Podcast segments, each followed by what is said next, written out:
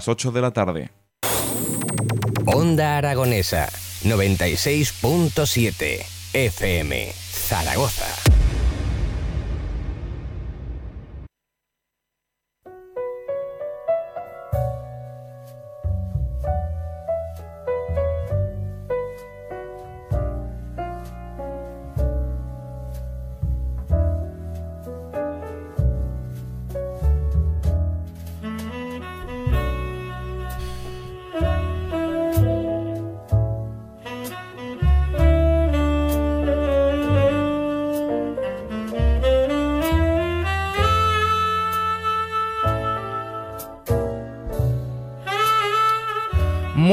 Buenas noches, eh, feliz año y bienvenidos a el Club Vintage, el club de los juegos selectos, el club de los juegos de 5 estrellas, el club de los astros y donde solo esos astros son dignos de ser invitados a esta selecta hora de la radiosfera española desde la 96.7 FM Onda Aragonesa para desde Zaragoza para el mundo con Edu Pisa, los mandos de la nave Edu, eh, feliz año también para ti. Tony, ¿qué tal? Qué horror esta pausa pandémica podríamos decir, pero ya estamos por aquí, Edu ya estamos por aquí. Ya, está pasado, ya pasó. Exactamente. Y servidor de ustedes, Tony Piedrabuena, hubo gente que se preocupó con el tono del anterior programa. Yo creo que, claro, cuando el Club Pintas es un programa que ha tenido también sus altibajos en cuanto a la periodicidad del programa, sobre todo con esas ausencias de años y años sin programa, pues hay quien se huele lo peor, ¿eh? pero nunca, nunca hubo intención de no hacer esta pausa eh, temporal hasta que, bueno, que las cosas estuviese un poquito mejor o que yo fuese cargado de anticuerpos.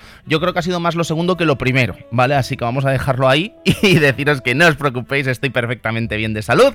Y el caso es que eh, tenía muchas ganas de regresar aquí aquí a los micros de Onda Aragonesa para seguir hablando de lo que nos gusta, ¿no? Que son los juegos clásicos. Y hoy tenemos uno de esos programas, me atrevería a decir, de esa especie de nueva temporada que tenemos en el Club Vintage de abarcar nuevos temas que no eran tan habituales quizás en los Club Vintage del pasado. Hoy vamos a hablar de Neo Retro, vamos a hablar de los juegos que van a venir eh, clásicos, readaptados a los tiempos actuales en este año 2022 y vamos a centrar en el análisis en uno de estos tipos, en uno de estos juegos, ni más ni menos que Windjammers 2, ya sabéis, la secuela del clásico de Data East de 1993 que se ha relanzado en este año 2022. ¿Ha estado a la altura este videojuego? Lo veremos a lo largo del programa de hoy. Así que amigos, se me ponen cómodos y me sonríen que el club ha vuelto. Comenzamos.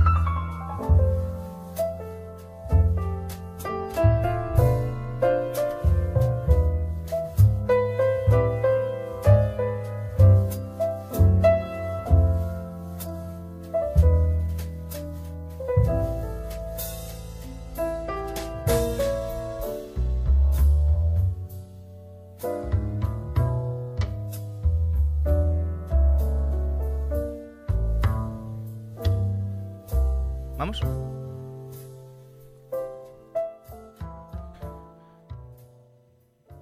Comenzamos con este nuevo programa de la quinta temporada, como os decía, esta pausa propiciada por el, monotema, ¿no? Podríamos decir, un monotema que ya nos agota a todos, Edu, estamos hasta, hasta las narices. Hasta los COVID estamos. Del monotema ya, pero en fin, es que la situación es la que es y no se puede hacer mucho más. Pero bueno, eh, vamos a encarar esta, lo que resta de esta quinta temporada, eh, salvo desastre hasta el verano, y veremos cómo avanza con los distintos programas y con eh, la intención de dos cositas. Porque el otro día lo comenté por Twitter, eh, mi Twitter personal, arroba Tony Champiedra, y también por el Twitter del Club Vintage, que creo que mi deber como presentador del Club Vintage y director del Club Vintage durante estos 10 años que llevamos con más o menos regularidad, eh, es hacerlo lo mejor posible. Y yo creo que el programa más o menos ha estado a una altura digna del Club Vintage. Yo ya sé que es difícil hacer un programa de radio solo y que el peso de titanes radiofónicos como eran Edu Polonio, eh, Cristian Sevilla o Sergio Márquez, eh, no puedo estar a la altura de tres personas más, evidentemente. También os digo que si mi compromiso para con vosotros no fuese el de hacer un club vintage a la altura de, los grandes club vintage que se han hecho aquí eh, en este espacio ¿no? radiofónico de juegos clásicos, os aseguro que me habría rendido ya. Pero sí que creo que os debo algo. Creo que os debo también un poco de, comunicación en redes sociales, creo que debería trabajar más eso, creo que debería aprovechar un poquito también, ya no solo el Twitch de Onda Aragonesa, sino también aprovechar el Twitch eh, que, me gustaría trabajar, eh, ni que sea una conexión semanal en el Club Vintage, en la que pudiésemos jugar, en la que pudiésemos, yo qué sé, eh, compartir un rato con algún juego clásico. Así que creo que os debo eso, yo creo que ese va a ser uno de mis propósitos de 2022, el intentar mejorar esa comunicación y reconocer y entonar el mea culpa, que sí que creo que nos ha faltado nunca el programa semanal, o salvo alguna semana que ha pasado alguna cosa, pero sí que creo que tengo que mejorar un poco en eso. Al final soy un poco un hombre, un hombre ejército, ¿no? De estos que se llaman, ¿no? Un One Man Army en esta nueva temporada del Club Vintage y creo que mi prioridad es daros el programa y todo lo demás, pues quizá no ha tenido tanto peso, pero creo que es importante también. Así que nada, eh, mandar un gran abrazo a todos los amigos que están en el Patreon eh, para, patrocinando, ¿no? O patronando, ¿no? Nunca mejor dicho, este Club Vintage, pero también a todos los amigos que aunque no estéis en el Patreon, estáis ahí también escuchando el Club Vintage en todas las plataformas, ¿no? tanto Spotify, que ha sido la última en unirse, como Evox, como, en fin, o, los que estáis aquí en la 96.7 FM escuchándolo en directo. O sea, es que no hay nada que me haga más ilusión, ¿eh? Que estar en las ondas. Así que ya os digo, muchísimas gracias a todos los amigos que estáis ahí. Mi compromiso para que este año 2022 no, no tengamos un Club Vintage igual que en 2021, no, tengamos uno mejor y que, bueno, en las cosas que he fallado, pues intentar estar a la altura, ¿eh? Así que no os preocupéis que ese es mi, mi compromiso para con vosotros.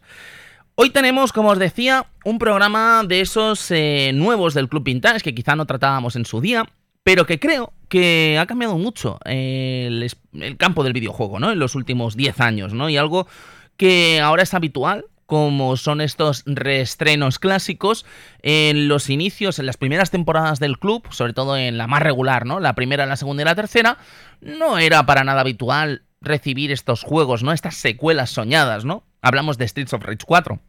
Hablamos de Windjammers 2, que es el juego que vamos a tener eh, de análisis hoy aquí en el Club Vintage. Pero creo que mm, tenemos una lista bastante interesante de juegos que tienen ese regusto clásico adaptado a los tiempos actuales y que creo que vale la pena comentar y vale la pena revisar. Así que amigos, Vamos a ver cómo suena ese Windjammers 2 que nos va a acompañar con esa melodía eh, maravillosa y tan reconocible, ¿no? De este clásico de Data East eh, readaptado al año 2022. Y vamos a hablar de distintos juegos y distintos, distintas propuestas de distintos desarrolladores que sin duda tienen ese regusto retro, o por qué no llamarlo neo-retro. Vamos con ello.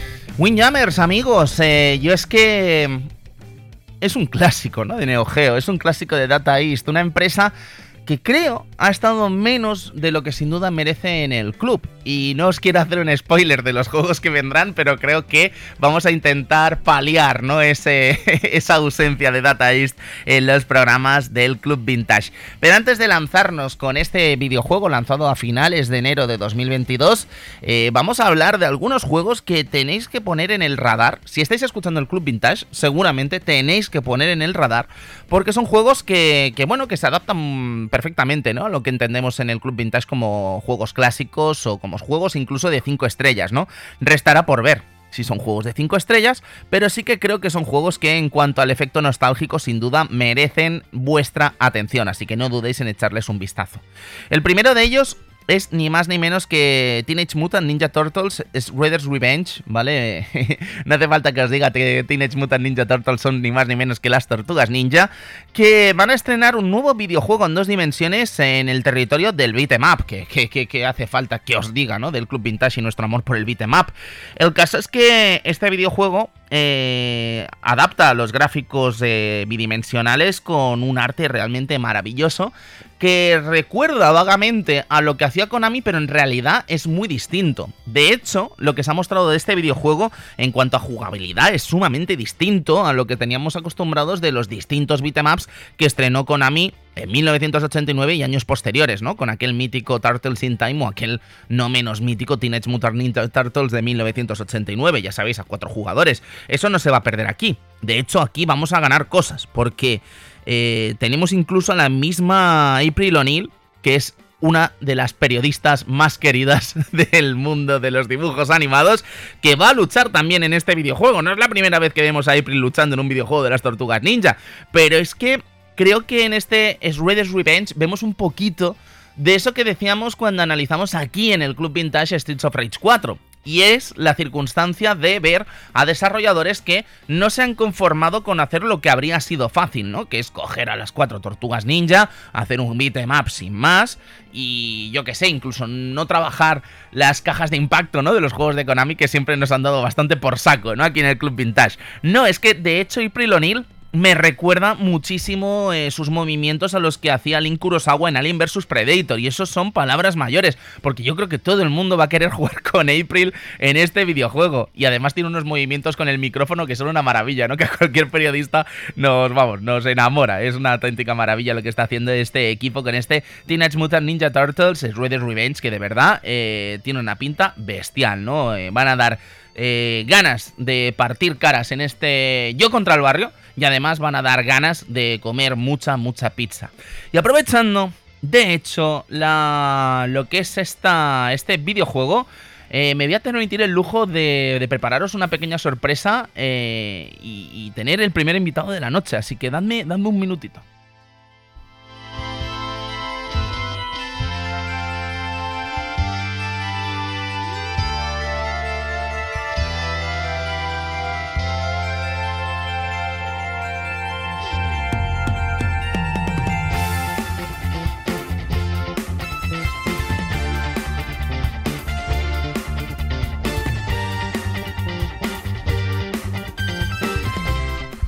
Y es que, claro, teníamos hoy un beatmap en este programa del Neo Retro 2022, como es este Teenage Mutant Ninja Turtles, eh, Revenge, y me he permitido el lujo de invitar a, alguien que no hace falta que lo invite, porque esta es su casa. Estamos hablando de Sergio Vintage. Eh, Sergio, ¿cómo estás?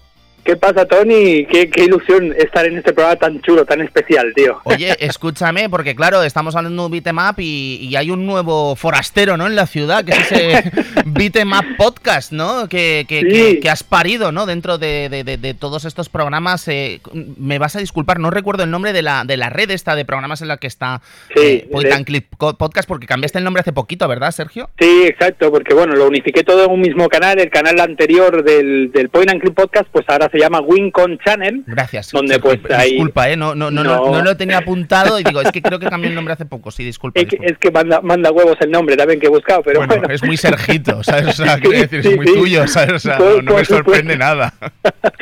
y bueno, de este canal pues eh, le doy cabida pues al Point and Click Podcast, al Balas y Katanas, esto que tengo también de cine de acción, a los Muelles de Gun, que hacía también con, con Alfonso Martínez, y, y, bueno, y ahora pues ha nacido un nuevo, un nuevo ser que, que ya está grabado, está medio montado y espero pues la semana que viene sacarlo a la luz ya a, todo el mundo, que se llama pues como tú bien has dicho Tony, el, el Podcast, tío. Bueno, creo que no hay que ser Sherlock Holmes para saber de qué va a ir el podcast, pero Sergio, ¿qué esperas tú de este nuevo lanzamiento? Eh, ¿Qué nos puedes contar? Eh, ¿Cómo vas a encarar el análisis ¿no? o, el descubrimiento de estos eh, distintos bitmaps en tu nuevo podcast?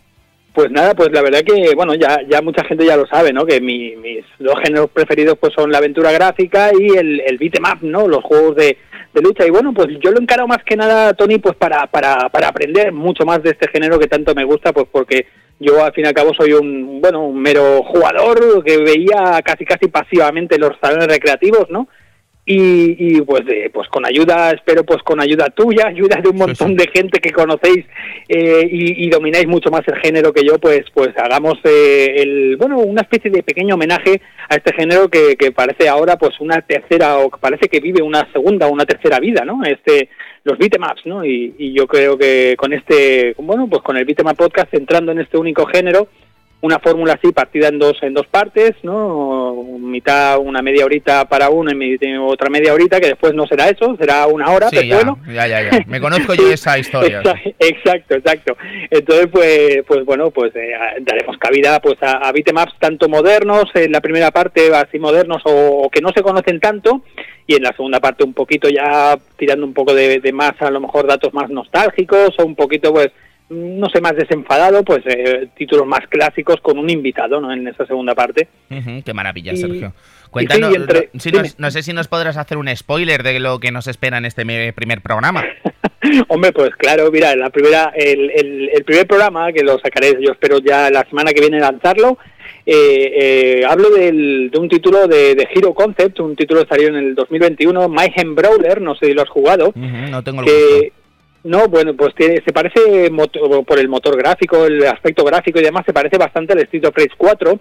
Es un estudio turco y, y, han hecho una cosa pues muy muy muy interesante, muy una estética así muy cómic, muy bastante bastante chulo. Ahora además han sacado un DLC que te aumenta el juego, se llama Air Supremacy, ¿no? Para hacer conveo aéreo y demás y está bastante bastante interesante este Mayhem Brawler que bueno, es un clásico a un homenaje, como ellos mismos dicen, a, a bueno a las recreativas de, de los los belt, belt scrolling, ¿no? Que, que, también se les llama ese, a este género. Yo no sabía ese, ese también ese ese apelativo, ¿no? Pero, claro, pero tú, bueno. Pues... imagínate, tampoco se hablan los ingleses que nosotros lo llamamos yo contra el barrio, ¿sabes? Nos hemos quedado más anchos, nos hemos quedado más anchos que largos, ¿sabes? O sea... sí, sí.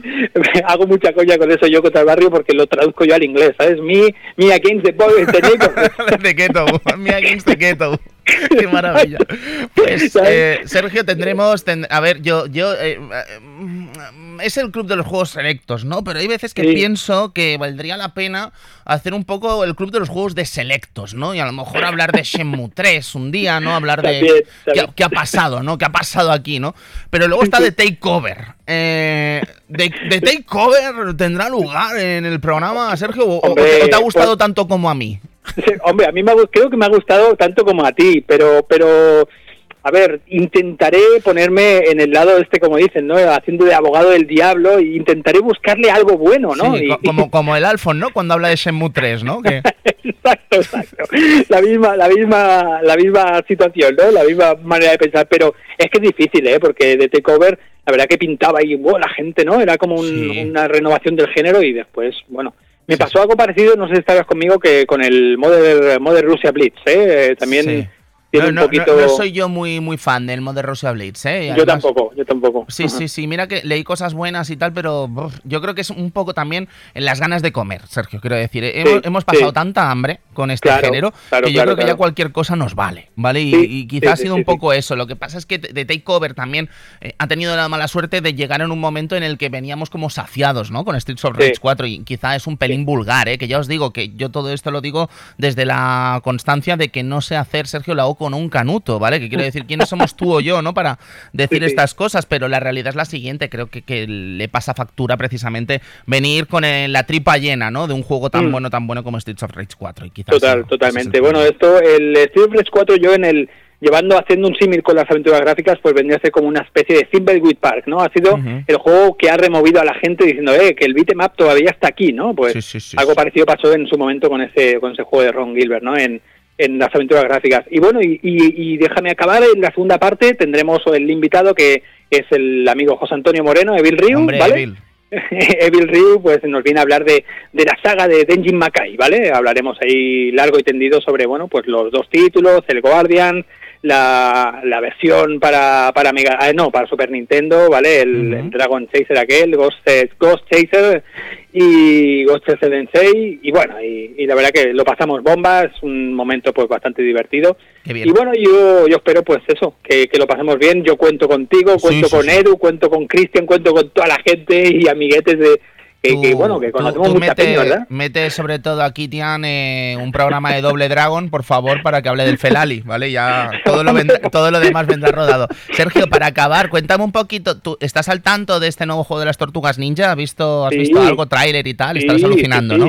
Estoy flipando, estoy- le tengo unas ganas que no veas. Además, todo lo que hace ahora esta gente, la verdad que, bueno, eh, creo que eh, esta gente han sacado el, el Windjammers 2 también. Eh, bueno, ya sabes que es el sello, ¿no? Que lo edita, Sello. ¿sabes? Ah, bueno, es la editora, es Claro, verdad. sí, entonces, bueno, eh, hay mucha gente que ha hablado de ellos como los creadores de Streets of Rage, pero no es War Crash Games. Eh, War Exacto. Crash Games no sé ahora mismo con qué está, pero Dios los bendiga, ¿vale? Así Sí, que... sí, sí, la verdad que pinta pinta muy guay. Vimos el tráiler de, de April O'Neil también por ahí repartiendo. Y bueno, pinta muy guapo este Tortugas nuevo, tío. Todos pasa. flipando, todos flipando con April y es normal. Madre mía, qué maravilla. Sergio, muchísimas gracias. A- invitar a todos los amigos del Club Vintage, por favor, echadle un vistazo a, a no solo a Bitmap Podcast, sino, bueno, yo creo que todos los amigos del Club Vintage están más que al tanto, ¿no? Pero por si no habían estado Sí. al tanto, que lo sepan, que, que Sergio se embarca en otra nueva aventura y estaremos ahí todos escuchándote. Sergio, muchísimas gracias sí. por dejar el sellito hoy aquí en el Club Vintage. Nada, Tony, gracias a ti, de verdad. Eh, Te espero en el programa también, ¿eh, Sí, Tony? sí, ya lo sí, sabes. cu- cuando Bueno, me algo- digas, cuando me digas. Algo, algo ya hemos hablado, pero bueno, ya, ya hablaremos. Vamos a hacer como que no lo hemos hablado. exacto, exacto. Gracias, Sergio. Gracias a ti, Tony. Adiós.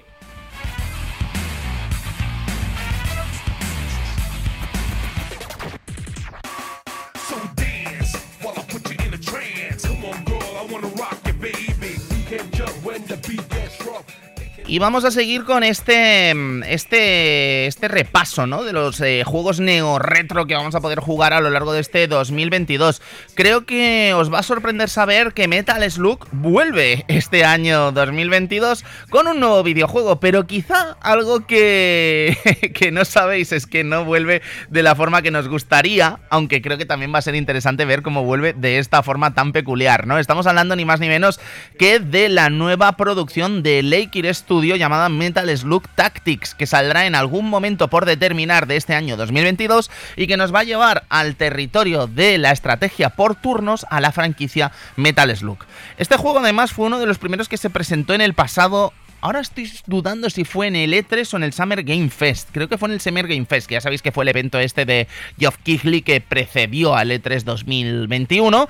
Y el caso es que este Metal Slug Tactics eh, presenta eh, esta estrategia por turnos eh, con una cosa muy curiosa y muy paradójica, que es que se ha aprovechado muchos de los sonidos míticos del juego de Neo Geo, se han aprovechado muchos de los sprites, os recuerdan muchísimo los sprites originales, y creo que va a ser muy interesante. Aquí voy a parafrasear a mi compañero y no obstante jefe, Álvaro Castellano, que no las tenía todas consigo con este Metal Slug Tactics. Y es que él, siendo perro viejo también de los juegos eh, de estrategia por turnos, cree que a lo mejor está un pelín anticuado algunas de las mecánicas que se han visto en los trailers. Sin embargo, vamos a confiar que el olfato de Álvaro esta vez no esté todo lo afinado, que sin duda lo está siempre, y veamos qué pasa ¿no? con este Metal Slug Tactics, porque veo a estos desarrolladores que han desarrollado algo como poco con mucho cariño, ¿eh? y eso ya es bastante decir para una franquicia que requiere de tanto mimo y tanto cariño como es precisamente esta Metal Slug, y con este videojuego Metal Slug Tactics, que en algún momento de 2022, insisto, sabremos más de ello.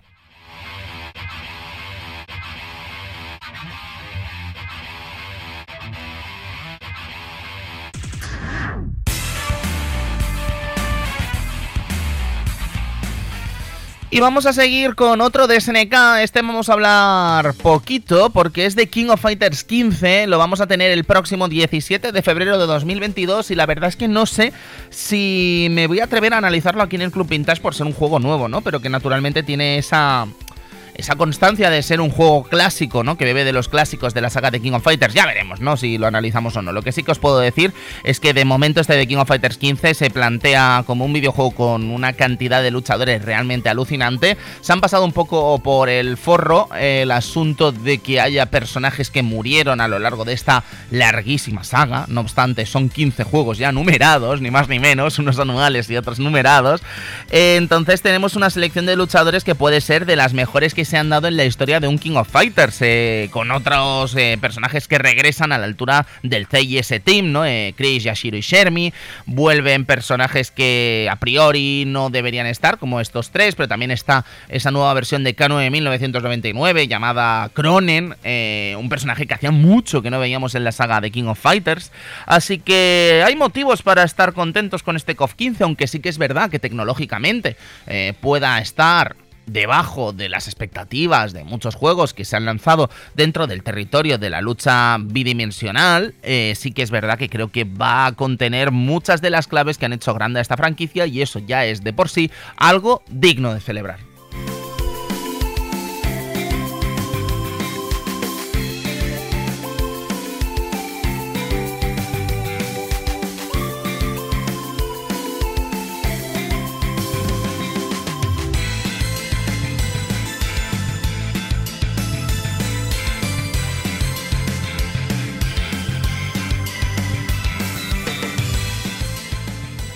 Vamos a seguir con Joan Mac Caveman Ninja, que va a tener un remake en este año 2022.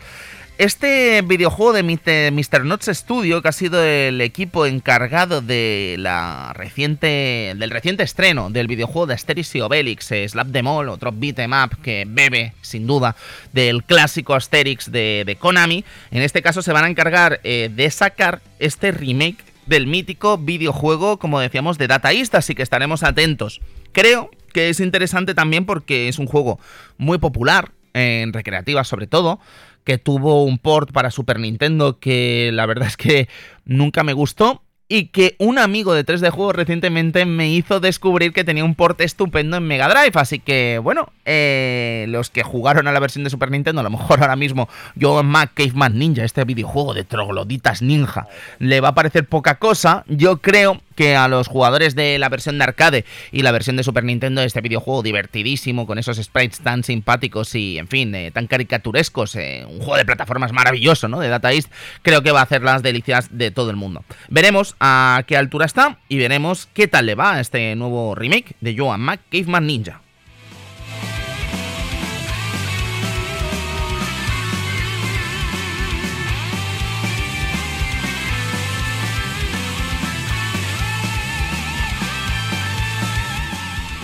Seguimos con otro videojuego que va a hacer las delicias de los amantes de los videojuegos de naves. Estamos hablando de Sol Cresta, que viene apadrinado ni más ni menos que por Hamster, ¿vale? Que ya sabéis que es esta empresa que está sacando tantos eh, restrenos de videojuegos de recreativa y viene además apadrinado por Platinum y por una serie de desarrolladores sencillamente increíble como Hideki Kamiya como director creativo, ya sabéis, el creador de la, fran- de la saga Devil May Cry, director de Resident Evil 2, leyenda de Capcom y, en fin, uno de los mandamases ¿no? de, de Platinum junto a Tsushinaba. Luego tenemos a Takahito Washisaka, que va a estar en la producción, Takanori Sato en la dirección y va a tener una colaboración musical del siempre querido Yuzo Koshiro. Así que va a sonar de narices y además este videojuego eh, pertenece a un nuevo sello de Hamster llamado Neoclassic Arcade Series, lo que da que pensar que es muy probable que en el futuro veamos más clásicos reinterpretados eh, por parte de estos All-Star de la industria del videojuego japonés, ¿no? Entonces, qué, qué- qué ilusión y qué, ganas de ver cuáles serán los siguientes proyectos en los que se van a embarcar estas leyendas, ¿no? De Capcom, de Sega, de SNK, de Irem y que, en fin, que pueden hacer cualquier cosa que les plazca porque, en fin, eh, son gurús de la industria del videojuego y se dejan llevar por una pasión que va a permitir a los jugadores de todo el mundo disfrutar de nuevo de estos mega clásicos. Este videojuego se esperaba para el 9 de diciembre de 2021 pero sufrió un ligero retraso que ha llevado a este título a lanzarse en algún momento de este año 2022, pero os aseguro que aquí en 3D, ju- eh, en 3D Juegos, perdonad, aquí en el Club Vintage me ha podido, me ha podido el, el- el trabajo. Aquí en el Club Vintage vamos a estar muy atentos a este lanzamiento y cuando esté, pues naturalmente hablaremos de él, porque este sí que creo que vale la pena que tenga un huequito aquí en el Club Vintage.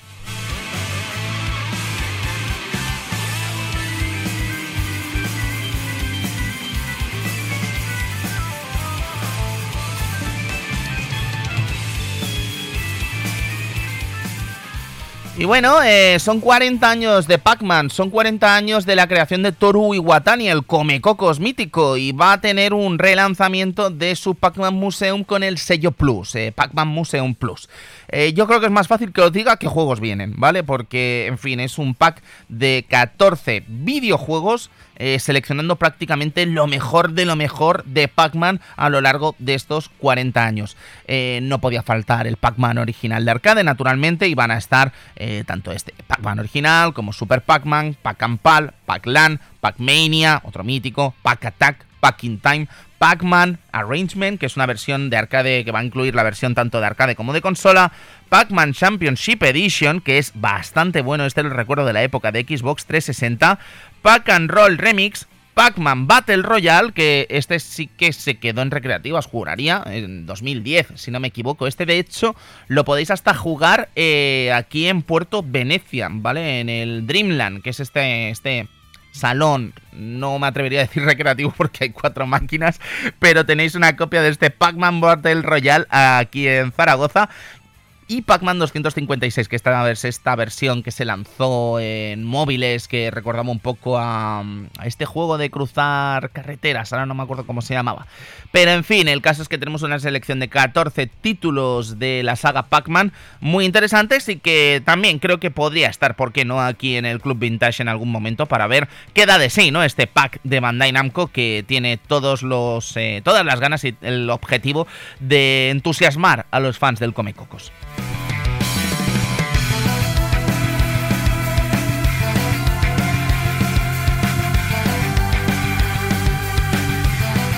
Y ya que estamos hablando de juegos que se pueden jugar aquí en Zaragoza, deciros que eh, Joan Mac Caveman Ninja también tiene un mueble reservado aquí en Zaragoza en Arcade Levels, así que si estáis nostálgicos y os apetece ver cómo es eso de los trogloditas eh, ninja, pues eh, qué mejor ocasión que pasaros por, por los amigos de Arcade Levels aquí en Cuarte. Bien, eh, nos vamos a despedir con qué podría pasar, ¿no? Con el 35 aniversario de Street Fighter, y es que ya sabéis que estamos en efeméride, estamos en época de aniversario para Capcom, y yo no veo muy probable que veamos un recopilatorio de juegos de Street Fighter pronto porque ya tenemos ese mítico eh, pack del 30 aniversario que se lanzó hace 5 años, o va a hacer 5 años ahora, en el que se incluían prácticamente todos los grandes juegos de la historia de Street Fighter. No sé si Capcom tendría algo más ambicioso que lanzar en este territorio, quién sabe si se pudiese hacer algo que recopilase los Street Fighter EX, el Street Fighter The Movie, ¿no? Que tenía su, su intríngulis, ¿no? O sea, a pesar de basarse en la película de Van Damme. Y ya os digo, no me atrevería a hacer. No, yo creo que no va a haber ningún tipo de recopilatorio para este 35 aniversario y que creo que todo el aniversario va a girar en torno a Street Fighter 6 que se espera que se presente este mes de febrero. Pero en todo caso estaremos atentos porque si tuviese que lanzar Capcom algo, tendría que ser ahora. Así que, en fin, veremos qué sucede. Amigos, vámonos con Windjammers 2, que es este lanzamiento que ya tenemos entre manos y vamos a hablar un ratito de lo que nos ha parecido este videojuego, esta secuela del mítico clásico de Data East.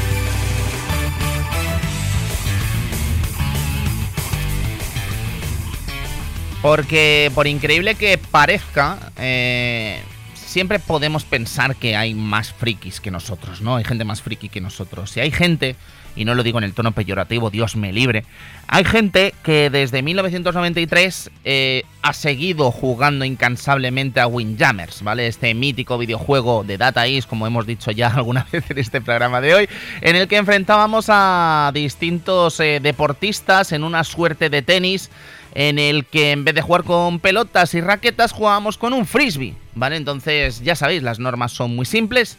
Este programa ya se hizo aquí en el Club Vintage, este programa de Windjammers, en el que hablamos de lo exitoso que fue este videojuego, sobre todo, eh, me atrevería a decir, en Occidente.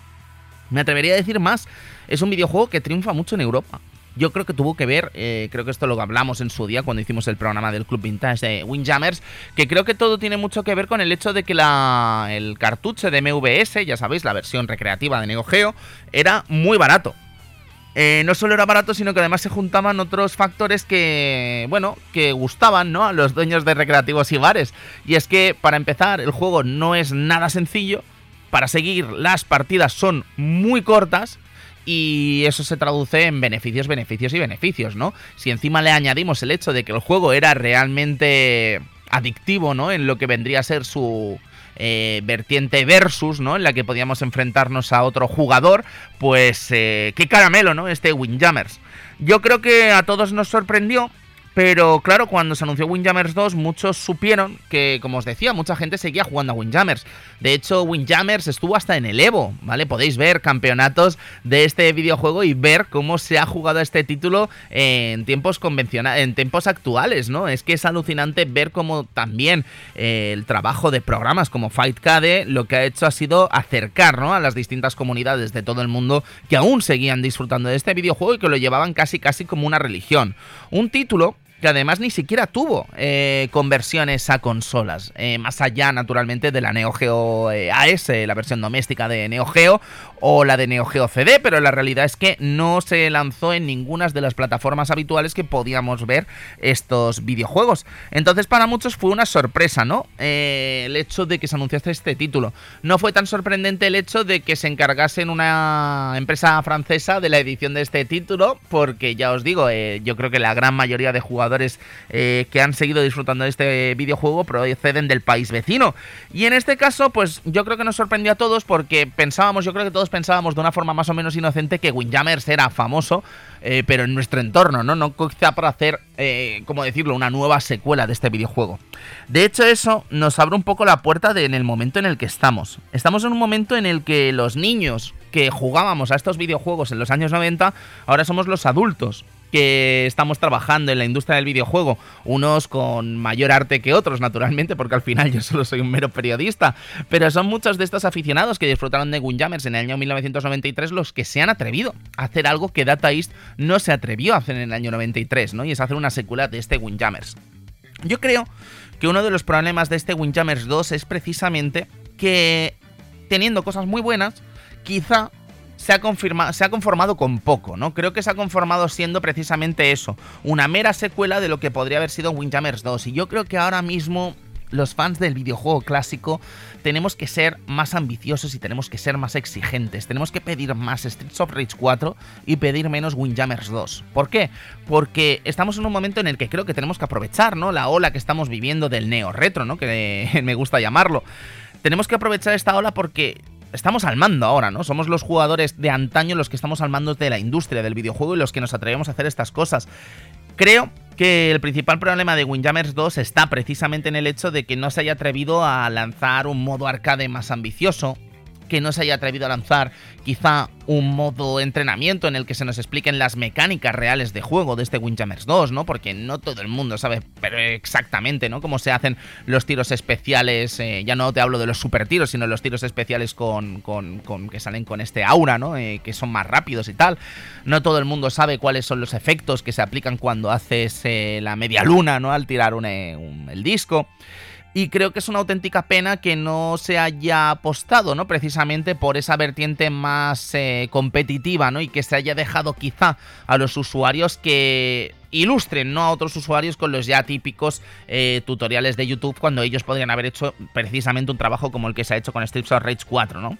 Aquí lo que tenemos es eh, un título con un modo arcade sencillo en el que vamos avanzando por los distintos eh, rivales a batir.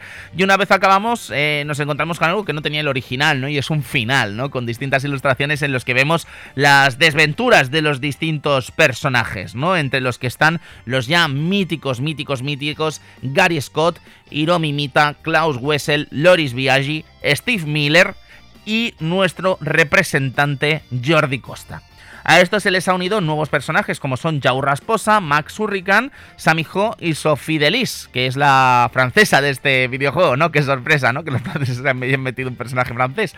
Y el caso es que el esquema de juego eh, no ha variado en lo más mínimo, excepto en el añadido de nuevos movimientos que creo que son coherentes con el videojuego, pero insisto, quizá habríamos tenido que pedir un poquito más.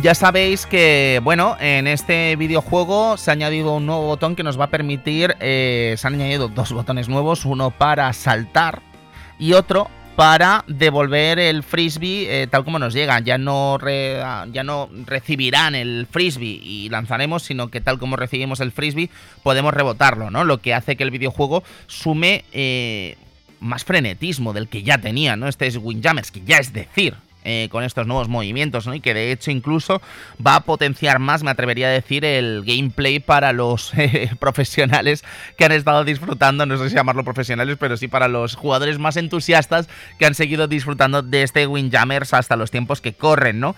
Además es que me parecen añadidos muy coherentes para mm, el propio videojuego, ¿no? Porque este añadido del salto, por ejemplo, nos va a permitir hacer un nuevo movimiento como es que cuando sale rebotado el disco, ya sabéis que es ese momento, ¿no? En el que machacamos botón para hacer el super tiro.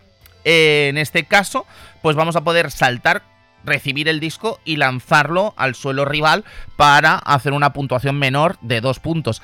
No siempre va a ser de dos puntos en todas las arenas que se han incluido en este juego, porque ahora resulta que hay algunas arenas en las que en vez de puntuar el miss de toda la vida, ¿no? que es cuando el disco cae en la cancha rival y toca el suelo, no la pared de puntuación, eh, ahora hay algunas que puntúan más de dos puntos, así que eso también tenedlo en cuenta porque eh, cambia un poco la mecánica de juego, ¿no? Y de alguna forma va a ser más interesante cambiar eh, con nuestra estrategia cuando estemos en esos campos porque precisamente cuatro puntos pues es una muy buena puntuación para un miss así que creo que va a haber distintas estrategias y creo que esto habla bien de los desarrolladores a la hora de intentar dar una nueva capa ¿no? de juego a este Windjammers 2 Deciros que lo de la devolución rápida sí que creo que es algo que cambia por completo lo que entenderíamos de este videojuego, pero creo que tenían ese desafío, ¿no? De alguna forma a la hora de hacer un poquito más que, eso, que las nuevas mecánicas y esos nuevos estadios.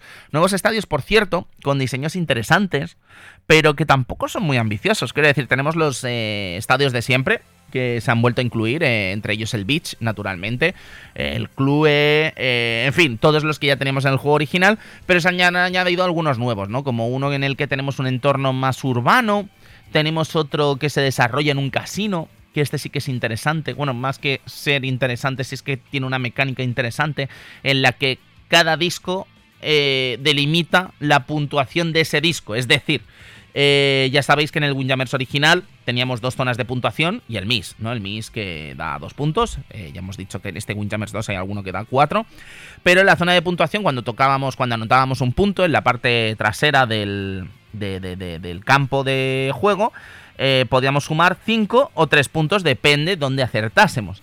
Pues bien, ahora eh, cada uno de los discos viene con un número, en el caso de la batalla dentro de este nuevo escenario de casino.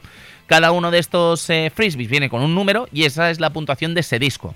Claro, ¿qué es lo que pasa? Que hay discos que suman hasta la friolera de 8 puntos. Es decir, que has podido tener la mala pata de jugar 4 discos de 2 puntos y de golpe te sale uno de 8 y al otro le vale para empatarte la partida. De hecho, esto también es muy interesante porque siempre he pensado que Windjammers tenía un problema muy serio en cuanto a las eh, funciones eh, que incluía el juego por defecto. ¿Qué quiero decir? Eh, Windjammers se gana cuando se acaba el tiempo de la partida de cada una de las partes, que normalmente eran 30 segundos, o cuando el jugador ejecuta y anota 12 puntos.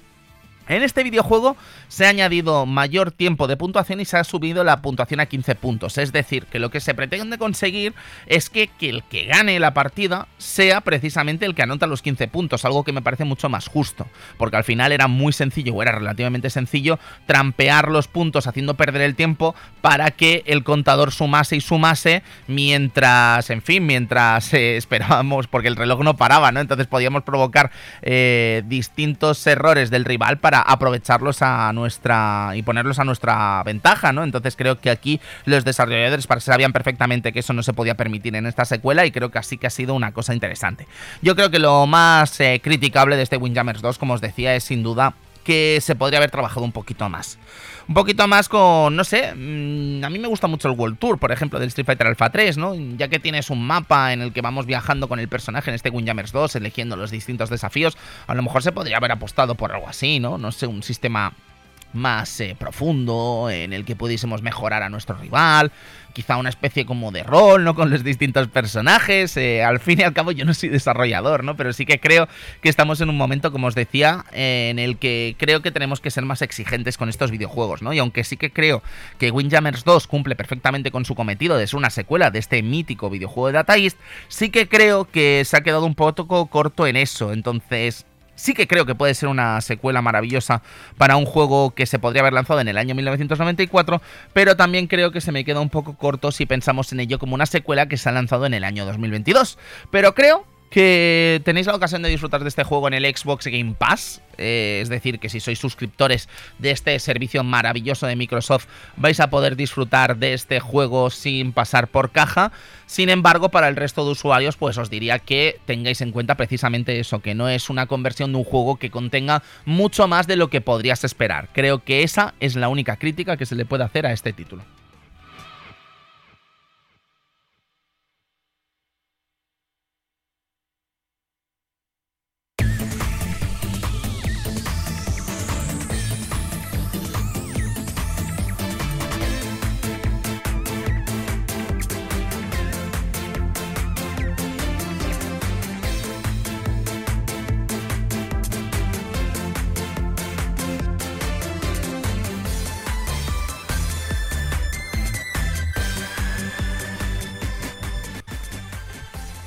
Bueno, tenemos eh, un invitado de excepción hoy aquí en el Club Vintage para charlar de este Windjammers 2 y es ni más ni menos que mi buen amigo Carlas García, director de Retro Barcelona. Carlas, ¿cómo estás?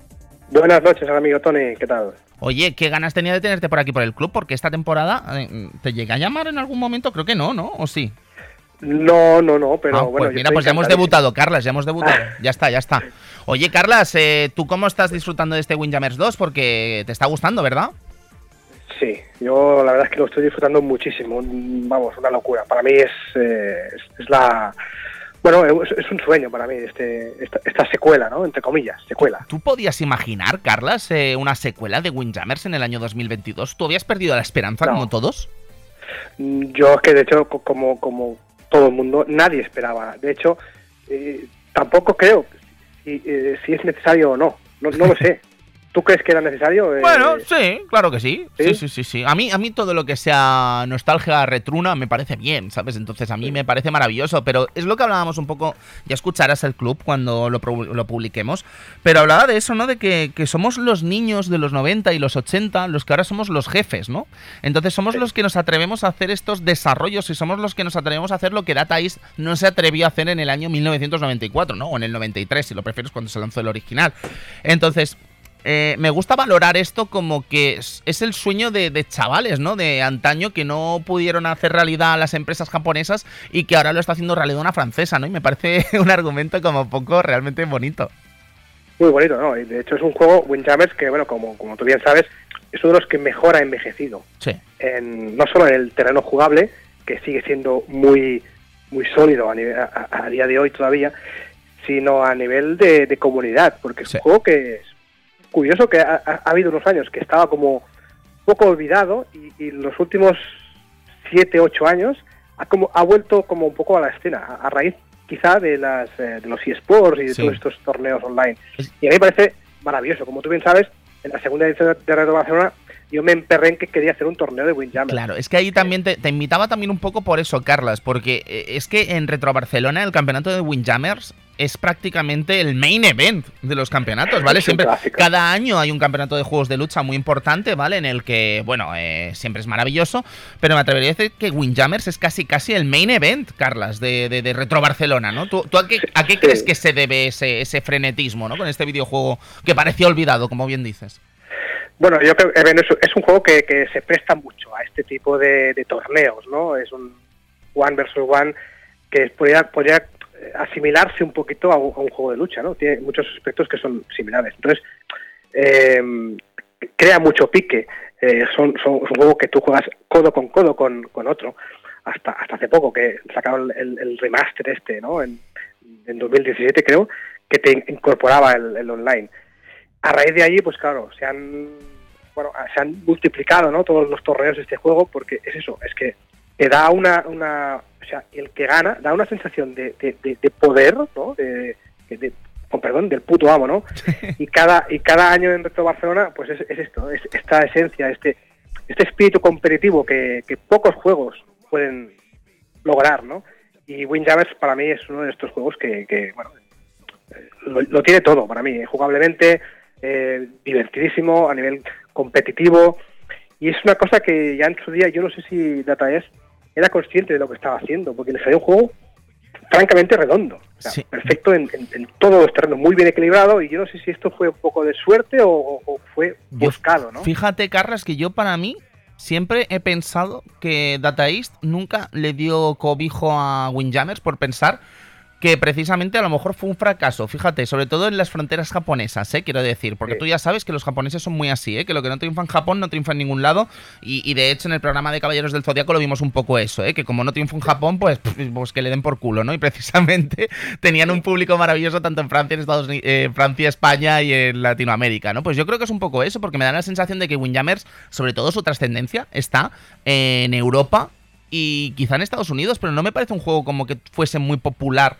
Que no, se hable, que no se habla prácticamente mucho de él en Japón, ni se habla mucho de él en, eh, como un gran juego, ¿no? Quiero decir, porque yo que sé, a lo mejor eh, el no tener conversiones a consolas tampoco le ayudó. O, hablo, hablo, no hablo de mi caso en concreto, ¿eh? que ya te digo que yo también soy un fanático de, esta, de este juego, ahora franquicia, podemos decir. y, y- y ya te digo que creo que va por ahí un poco los tiros, porque yo creo que Datais no, no le prestó atención, ¿sabes? No, es solo mi opinión. Bueno, como tampoco le he prestado atención al, a Street Hoop, ¿no? Claro, juegazo. claro, claro, claro. Y- pero también quizás lo que tú bien has dicho, creo que mucha eh, mucho- mucha razón hay en ahí en que no, Detalles no era muy ávida ¿no? y muy prolífera a la hora de, de hacer ports a, a- a- a- Es verdad. a máquinas domésticas, ¿no? Sí. Y Windjammers es un, es un ejemplo. No ha habido port, a excepción de, de Neo Geo CD, que eso para mí no cuenta, para mí no es un port, pero no ha habido hasta Mm. 2017 que sacaron estos ports para Play 4 y compañía. Claro. ¿no? Y que no dependió para nada de Data East, naturalmente. No, no, no. Entonces, yo, Carla, sí que, sí que he sido un pelín crítico con Windjammers 2, porque creo que en cuanto al juego es maravilloso, es indudable que es la secuela que todos habríamos soñado en el año 1994, pero sí que creo que va falto de contenido que sin duda sí que le podríamos haber pedido, ¿no? Porque creo que estamos, creo que los fans del retro, eh, lo comentaban 3D juegos, esto, ahora sí que lo he dicho bien, eh, creo que tenemos que ser más ambiciosos con este tipo de juegos del neo retro, ¿no? Creo que tenemos que pedirle, quizá no lo de Streets of Rage 4, porque creo que pedirle a los juegos que sean como Streets of Rage 4 va a ser difícil, pero quizá un poquito más sí, ¿no? Y, y, y echando en falta que haya algo más en este juego. Tú fíjate que incluso el How to Play del Windjammers 1, ¿vale? Esa demo en la que esperamos que nos explican un poco cómo se juega y tal, tiene más texto que el del Windjammers 2, ¿no? Teniendo más funciones y tal, que, que te quiero decir que es una, es una estupidez, ¿vale? Yo ya sé que es una estupidez, pero ¿por qué no haber añadido un modo entrenamiento, ¿no? ¿Por qué no haber añadido, por ejemplo, algo de lo que no hemos hablado en este Club Pintas de hoy, como un selector de los minijuegos, ¿no? De, los, de las fases de bonus. Creo que he hecho en falta un poco eso, ¿sabes, Carlas? Sí, al- al- algo más de, sí, de, de añadido, ¿no? Sí que es verdad que yo creo que Dotemu ha puesto toda la carne en el asador, en el aspecto jugable, Sin duda. que lo han, tratado, lo han tratado con muchísimo respeto, eh, Y, y- rollback, es- y rollback netcode, eh, cuidado, Sí. que, que eso es una cosa que mm, tiene que estar obligatoria ya, ¿eh? en todos los juegos online de este tipo. Perdona, Carlos. Sí, sí. No, no, no, tranquilo. Entonces yo creo que no les ha quedado mm, o, o presupuesto o tiempo para eh, aportar algo más, ¿no? Porque yo, yo pensaba el otro día, se lo decía a un compañero, a un amigo, hostia, ¿tú, te imaginas un- un 2 versus 2 con Hostias, al claro. estilo Marvel versus Capcom? Eso lo hablé, eso lo hablé con. Salva de Mary Station, Carlas, tío, que por qué no han metido un 2 contra 2 en el Windjammers 2, tío, pero si es una cosa que, que podría haber pensado cualquiera, ¿no? Sí. Yo no sé si, ya te digo, a nivel de presupuesto igual, o, o de, o de ideas, que igual ya no... Pero, claro, yo a nivel, a a nivel personal, para mí es lo que yo siempre he deseado, ¿no? Este, esta secuela. Sí que es cierto que si somos exigentes, porque un poco tenemos que serlo, ¿no? Sí que es verdad que echamos de menos o que se les podría haber exigido un poco más, ¿no? Yo creo que aquí han, han pecado un poco de... Amarra- Poco- amarrategui, ¿no? Sí, sí, o, o simplemente conformistas, no, Mm. no lo sé. Pero a mí, eh, ya te digo, insisto, lo que ha conseguido Dotemu, eh, capturando perfectamente esa esencia arcade de los 90, para lo bueno y para lo malo, ¿eh? Porque también a día de hoy tiene cosas malas, ¿no? A esa esencia. Con esa simplicidad, ¿no? Que, que para mí lo hacía tan irresistible, bueno, a mí es, eh, a mí me han, me han- me- bueno, ya me, me tienen dentro, dentrísimo. Qué y bien. ¿por qué no, ah, ah, sabiendo que Totemu, por qué no esperar de aquí dos meses un, no sé, un añadido, ¿no? Un DLC o Sí, algo. sí, sé. sí. O bueno, yo creo que estamos más cerca de lo que hemos estado nunca de Windjammers 3 de lo que estuvimos nunca de Windjammers 2, Carlas, ¿eh? O sea que, ¿por qué no soñar ya que estamos? Pues Carlas, soñado, sí. Antes de despedirnos, eh, ¿qué esperanzas hay? Es la pregunta que te debe estar haciendo todo el mundo. ¿Qué esperanzas hay de que nos veamos en Retro Barcelona este año? Esperanzas, eh, bueno, ilusiones muchísimas. Que Claro. a mí me gustaría volver, volver, pero, pero ya sabes que el programa a día de hoy no está como para vaticinar cómo estaremos o, o- o qué pasará, ¿no? Ya sabes que están cancelando eventos Sí. eh, de videojuegos Sí. presenciales, es una El, pena. el E3 no cuenta, ¿eh? Que el E3 se ve que ya estaba planteado de cancelación en noviembre, ¿eh? Que conste en el acta. Bueno, yo, yo quiero esperar a ver qué pasa con la Gamescom, por ejemplo, Sí. que es la segunda que viene detrás, ¿no? Sí, sí, sí, Y. Yo creo que eso eso dirá mucho, ¿no? A mí me gustaría volver, de hecho vamos a pelear para, para volver, pero entiende que eh, creo que entiende todo el mundo el, el riesgo que supone para nosotros eh, hacer, o sea, sacrificar o, o invertir nuestro dinero para que luego a lo mejor no se llene o, Claro. o no o no consigamos la taquilla para poder pagar, ¿no? O Claro. pagar todos los gastos Sí, sí. es un riesgo. Y me gustaría, ya le le digo a todo el mundo que me gustaría poder responder afirmativamente a la pregunta. ¿no? Sí, sí, no, no. Pero no. bueno, eh, ya se verá. Claro, estamos todos ilusionados, Carlas. Yo desde aquí, desde el Club Vintage, te, te extiendo cualquier tipo de, de, vamos, de colaboración, ayuda que haga falta, naturalmente, porque Retro Barcelona al final eh, es la feria de mi casa, podríamos decir, y es un placer estar allí siempre. Y esperemos que se haga realidad, Carlas. Ojalá, ya sé, sabemos eh, que no es cosa tuya, eh, naturalmente, que, que- que te vamos a contar, eh, que llevamos un mes sin hacer el Club Vintage por el bicho. Así que, en fin, Carlas, eh, muchísimas gracias por poner tu sellito aquí en el Club Vintage. Espero que la próxima vez que te tengamos sea para dar una buenísima noticia como es la que estamos esperando todos, Carlas. Ojalá, ojalá. Y bueno, enhorabuena, me, me alegro muchísimo de la vuelta, Tony, de Un verdad. placer. Y, y a seguir así, tío. Un placer y ya que no nos pare nada, ¿eh? de verdad, que ya está bien, toco madera. Carlas, muchísimas gracias, nos vemos pronto, amigo. Bueno, vosotros, gracias, un abrazo.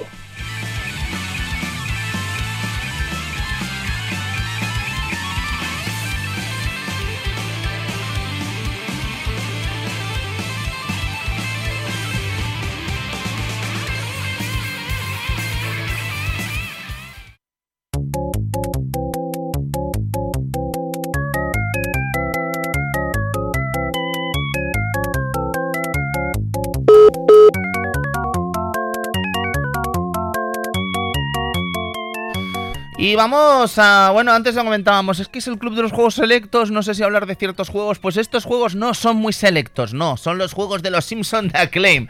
Así que, más que hablar de juegos selectos, lo que vamos a hablar es de cosas muy interesantes, como son la cantidad de títulos que sacó Acclaim en tan poco tiempo con Bart Simpson como protagonista.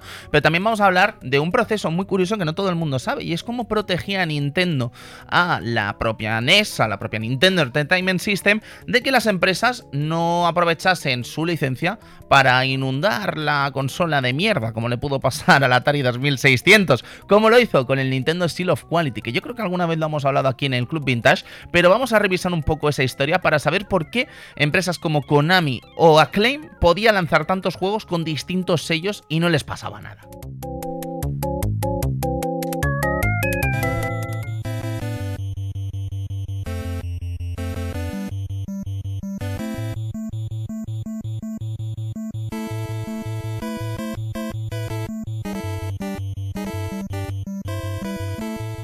Y nos vamos a ir hablando de la NES y del Nintendo Seal of Quality, nos vamos a ir a Punch Out, pero no nos vamos a conformar con el mítico videojuego de NES de 8 bits, vamos a hablar también de la versión de recreativa de este título y vamos a hablar de la secuela Super Punch Out en el cerebro de la bestia en los 16 bits de Super Nintendo, un juego con una historia apasionante no historia guion, quiero decir, con una historia de desarrollo apasionante y con muchos de los grandes maestros de Nintendo involucrados en este título. Así que ya os digo, creo que aunque no os gusten los juegos de boxeo, quedaos porque creo que os va a sorprender este programa.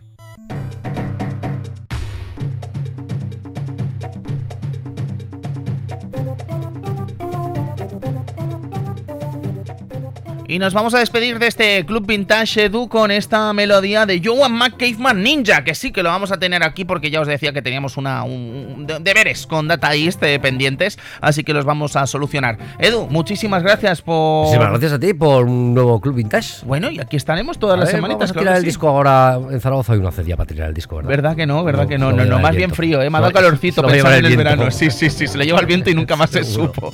Amigos, muchísimas gracias por estar ahí en el Club Vintage. Ya sabéis, si queréis apoyar este programa, pasaos por patreon.com barra el Club Vintage y allí estaremos ofreciendo contenido en exclusiva y adelantado para vosotros por esa confianza.